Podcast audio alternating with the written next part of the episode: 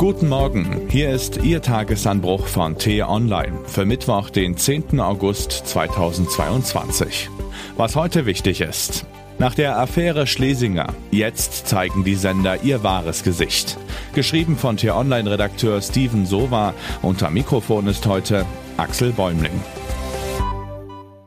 220,32 Euro. So viel bringt jeder Beitragszahler im Jahr für die Finanzierung von ARD, ZDF und Deutschlandradio auf. Ist das viel? Kommt drauf an. Die öffentlich-rechtlichen hierzulande sind im europäischen Vergleich weder besonders teuer noch besonders billig. Ob sie besonders gut oder schlecht sind, ist Ansichtssache. Nur eines ist klar, perfekt sind sie nicht und das Legitimationsproblem besteht nicht erst seit der Affäre Schlesinger.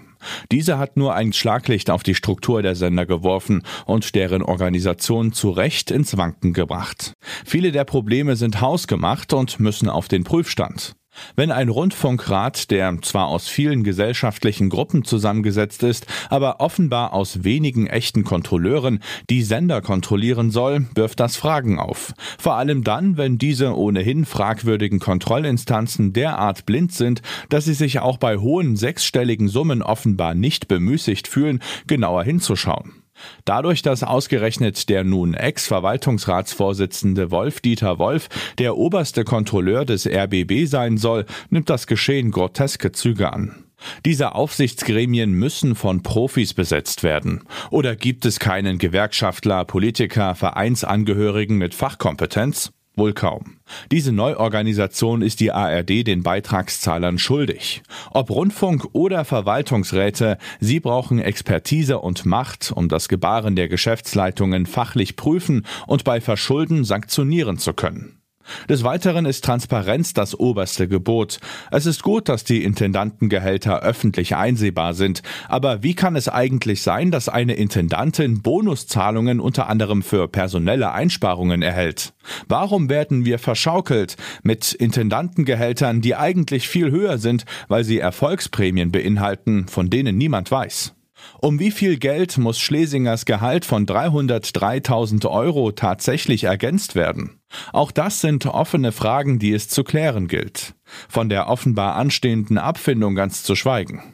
Zumal Regelungen anrüchig wirken, die Entlassungen belohnen. Während also Angestellte ihre Jobs verlieren, freie Stellen gestrichen werden und Programmeinsparungen Mitarbeiter in Existenznöte bringen, lacht sich womöglich eine Intendantin über ein paar tausend Euro mehr ins Fäustchen. Woher weiß ich davon? Unter anderem aus dem RBB. Und das soll der Lichtblick in dieser Krise sein, aus der die öffentlich-rechtlichen gestärkt hervorgehen können, sollten sie die richtigen Schlüsse ziehen. Denn was wir zuletzt erlebt haben, war die hässliche Fratze des ÖR. Jetzt zeigen die Sender ihr wahres Gesicht. Journalistische Recherchen der öffentlich-rechtlichen sind ein Korrektiv unserer Demokratie. Und das muss so bleiben. Wie die RBB-Sendungen derzeit mit der Affäre Schlesinger umgehen, zeigt exemplarisch, was Zuschauer von ARD, ZDF und Co. erwarten. Eine Abschaffung des Systems kann also keine Alternative sein. Nur eine Optimierung ist vonnöten. Was heute wichtig ist.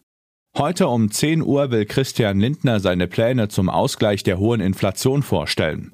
Kommt die Kindergelderhöhung, schraubt Lindner am Spitzensteuersatz und erhöht den Grundfreibetrag?